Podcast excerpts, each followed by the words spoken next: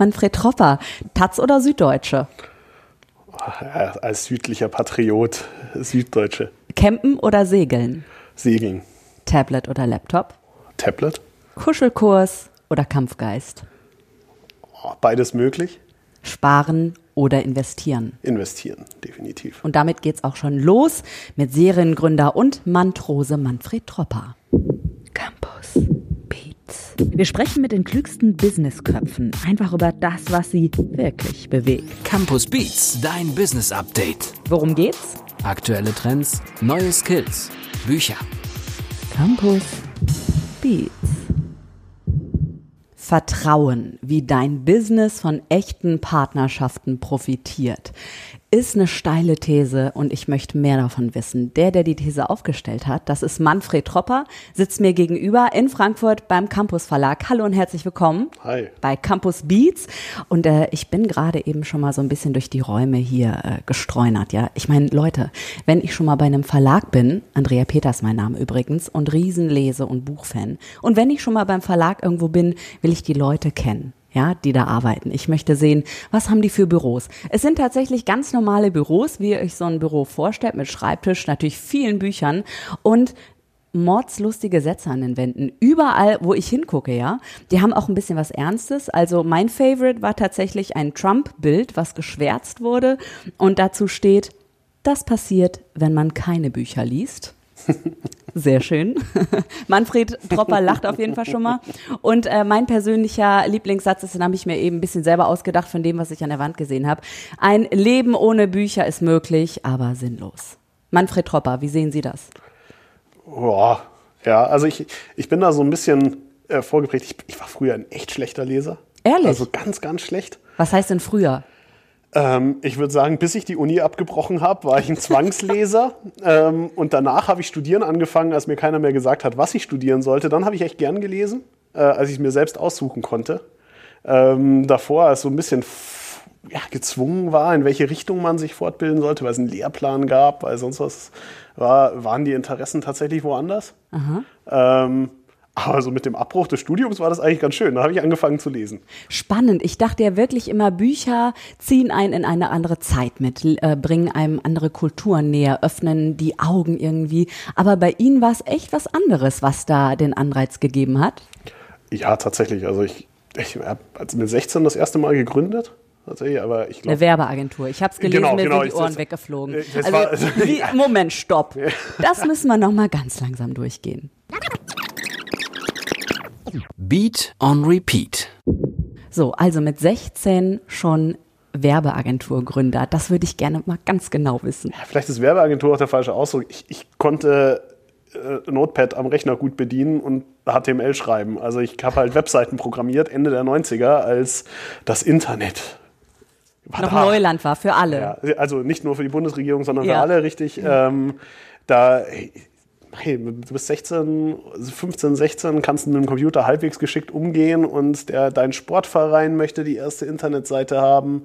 Irgendwie so kleine Händler in der Straße und denkst du so, ja gut, machst du halt. Und hab damit mal einfach ein bisschen Geld dazu verdient. Tatsächlich war es gar keine große Magie, aber hatte natürlich einfach wahnsinnig viele Unterstützung meiner Eltern. Die fanden es das cool, dass der Bur was macht und nicht äh, irgendwie durch die Gegend läuft und Quatsch macht.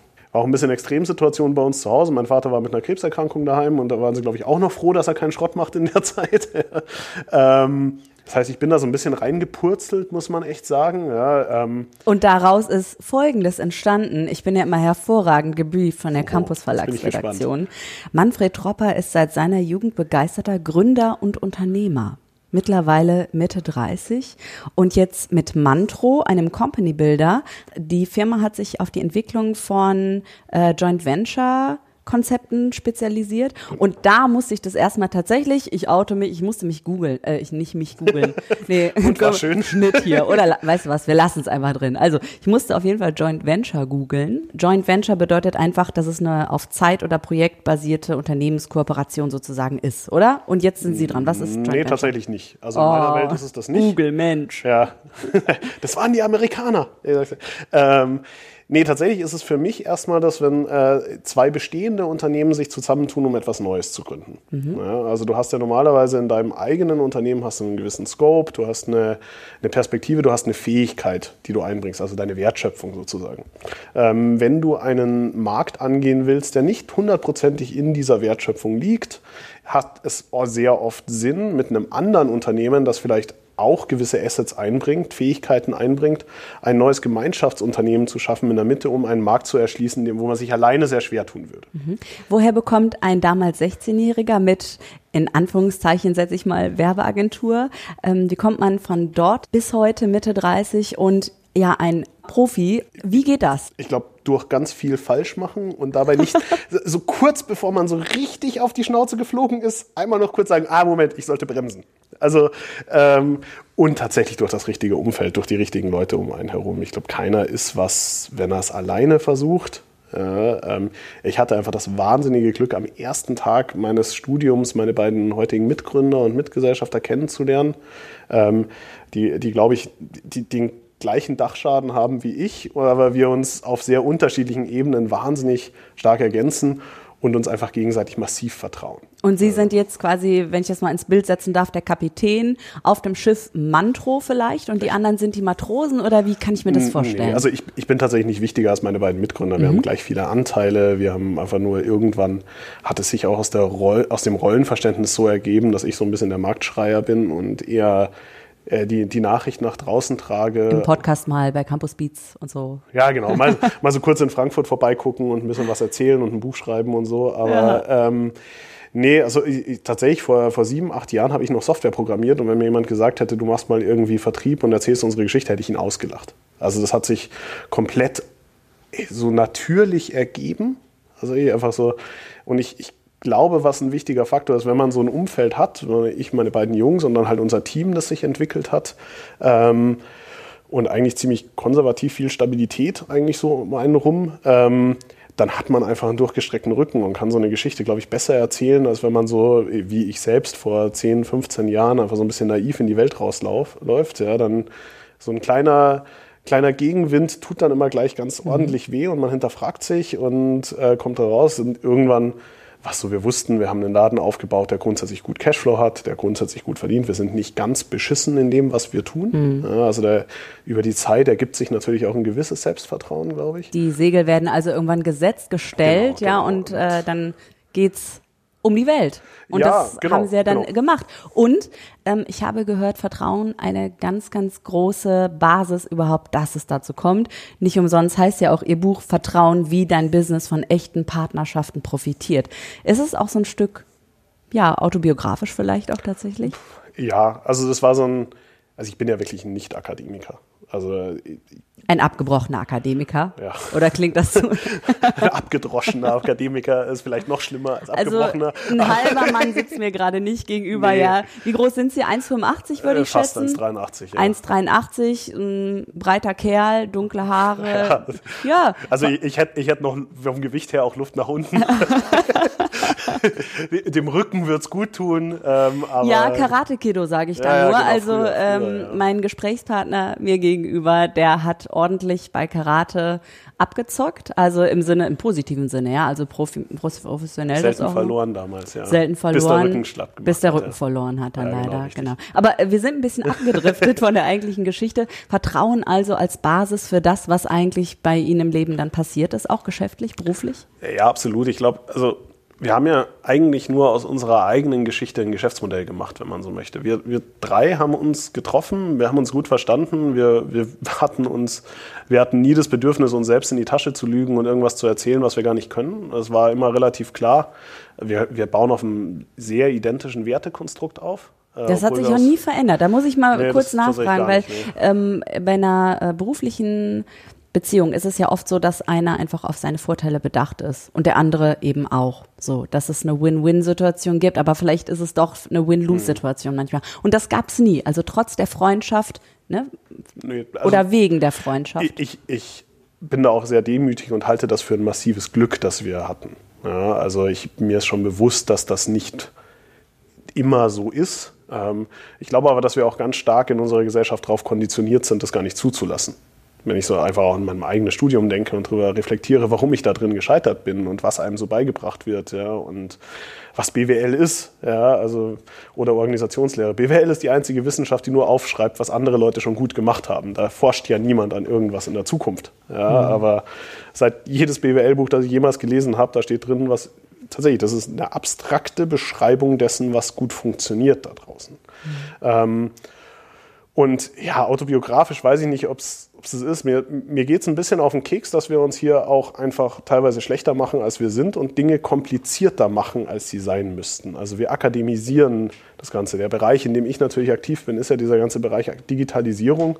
Und ich habe manchmal so das Gefühl, bei uns warten alle drauf, dass irgendein Professor fertig, sagt, er ist fertig mit Forschung, dann akzeptiere ich das Internet in seiner Gesamtheit. Ja, aber das Internet ist nicht wichtig, digital ist nicht wichtig. Es ist, geht wieder darum, dass wir halt irgendwie zusammen sagen, okay, wir, wir bauen was Cooles gemeinsam. Ja, und, auch nur wird so dann auch die Innovation geschaffen durch diese gemeinsame absolut, Basis. Absolut. Ich meine, das ist ein Stückchen Akzeptanz, dass man selbst gar nicht alles wissen kann. Und vor allem, dass man Dinge, die heute noch nicht da sind, auch nicht in Verträgen definieren kann. Wie zum Teufel soll ich das tun? Ja, wenn ich eine Innovation in ihrer Grundgesamtheit betrachte, ist es etwas, wovon ich heute noch nicht weiß, was hinten rauskommt. Ähm, können wir das mal bitte in die Welt schreien?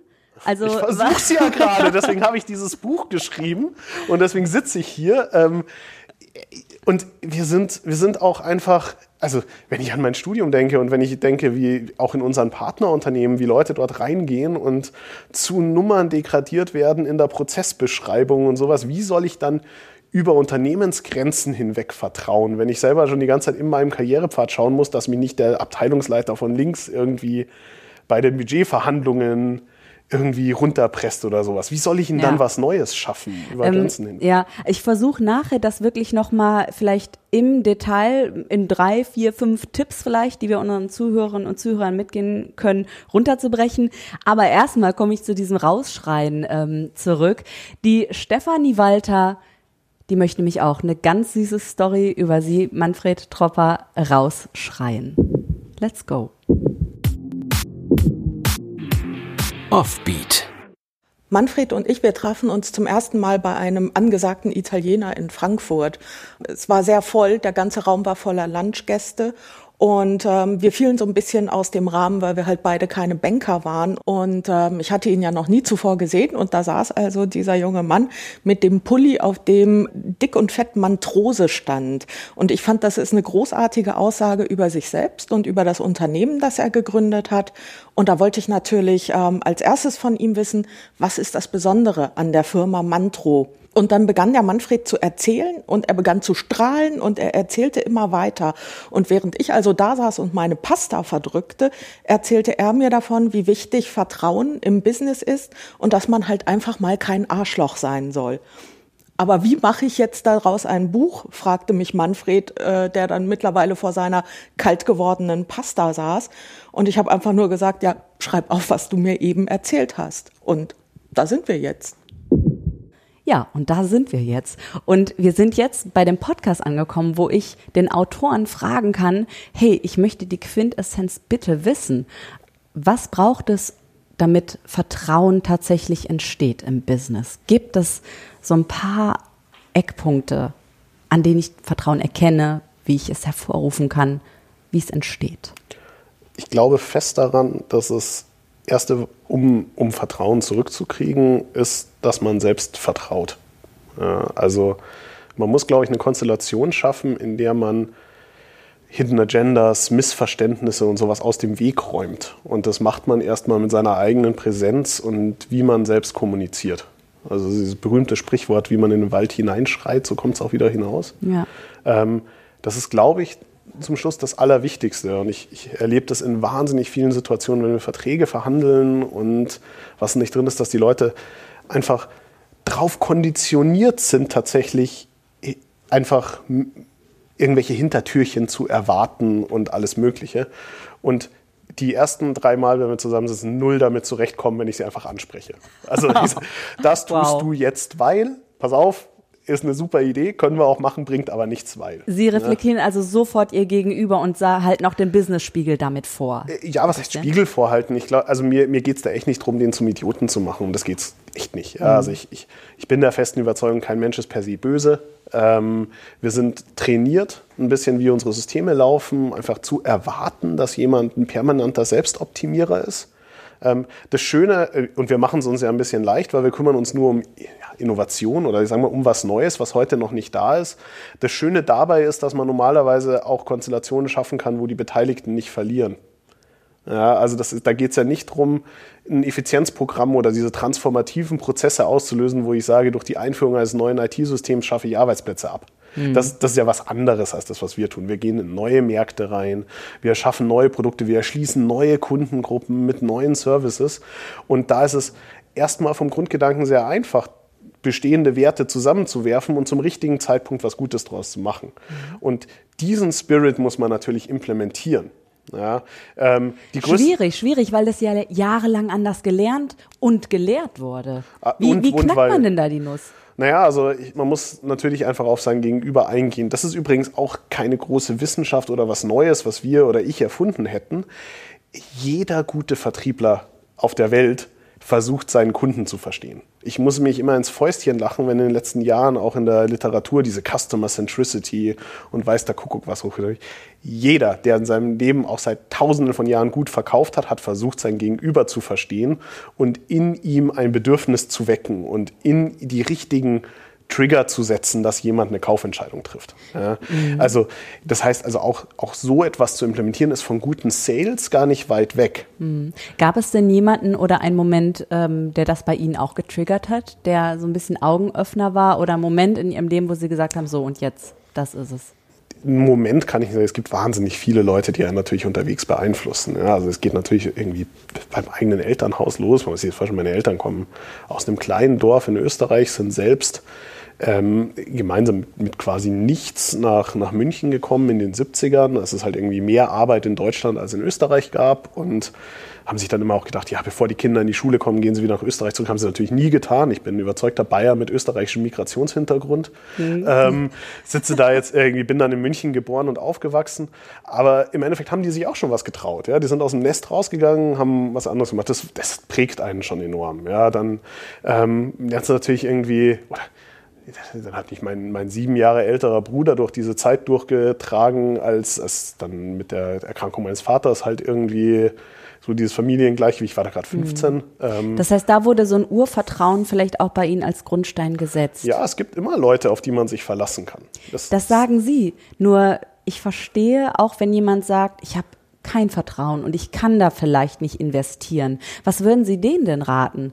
Weil einfach sagen, los, Vertrauen, so einfach der Schalter ja, ist ja nicht Wenn du ein schlechtes Gefühl hast, dann tu es nicht. Hm. Ja, Aha, also, das heißt, das könnte auch schon ein Hinweis sein, das vielleicht doch nicht zu machen. Also wir tun es auch nicht. Ja. Also wenn ich, wenn ich das Gefühl habe, also ich, man muss ja die Realität ins Auge blicken. Heute, wir haben einen, wir haben einen Markt, wo sehr viele große Unternehmen nach irgendwie Innovation gieren, mhm. egal ob sie Sinn macht oder nicht, damit sie in den Shareholder Report reinschreiben können, wir machen was mit Internet. Ja, also ähm, also Geld abzugreifen auf diesen Markt ist tatsächlich kein Problem. Ja, dann brauche ich aber nicht das tun, was wir machen, wo wir mit ins Risiko gehen, wo wir mit investieren und sonst was. Dann mache ich eine Beratung mit hohen Margen. Das geht heute super gut auf dem Markt.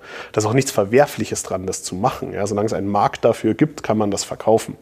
Ähm, aber wenn ich das Gefühl habe, wir haben da ein, ein potenzielles Partnerunternehmen, das das aus dem Grund macht, dann nur damit sie irgendwas tun, werde ich auch mein Geld nicht investieren. Mhm. Also ich bin also. jetzt schon gehuckt. Ich habe ja durch das Buch schon geblättert.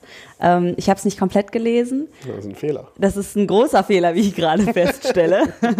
ähm, was ist denn wirklich äh, beim Schreiben? Weil es ist ja auch was anderes, wenn wir jetzt miteinander reden oder wenn etwas über eine lange Zeit äh, passiert. Was ist denn im Schreibprozess bei Ihnen nochmal vielleicht passiert, was ja auch dann der Leser, die Leserin erfährt, wenn, wenn sie das liest und wenn er das liest?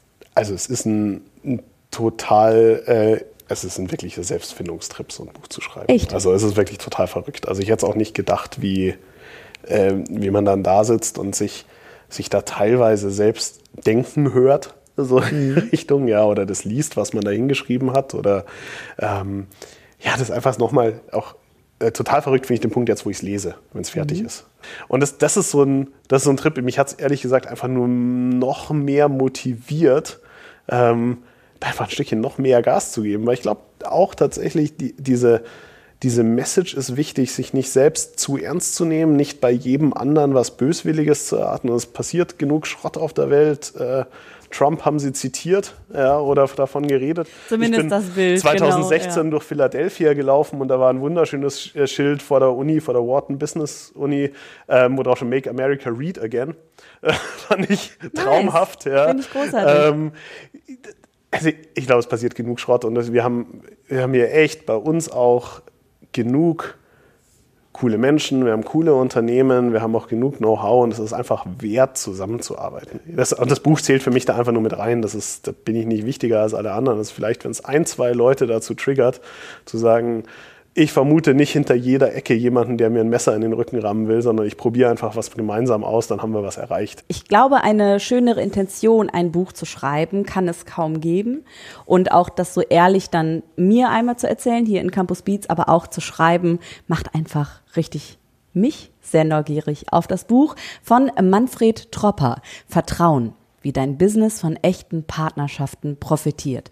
Im Campus Verlag erschienen und natürlich, wenn ihr mehr wissen wollt über den Campus Verlag, über Manfred Tropper, über ganz viele andere Bücher, die augenöffnend sein können, dann, ihr wisst, wie es geht, klickt vorbei. Die Adresse kennt ihr, www campus.de slash podcast oder wenn ihr sagt, wir wollen der Andrea Peters mal sagen, was die demnächst mal fragen soll, her damit, bitte. Ich bin dafür da, um eure Fragen zu stellen. Schreibt mir über podcast.campus.de. Dankeschön, dass Sie da waren. Manfred Tropper, immer noch da sind. Danke fürs Zuhören. Auch noch hoffentlich da sind, wenn die Folge vorbei ist, ne? sagen wir mal so. Und wir hören uns natürlich in der nächsten Folge wieder bei Campus Beats. Bleibt dran, bleibt neugierig. Campus Beats. Mehr Campus gibt es unter www.campus.de slash podcast.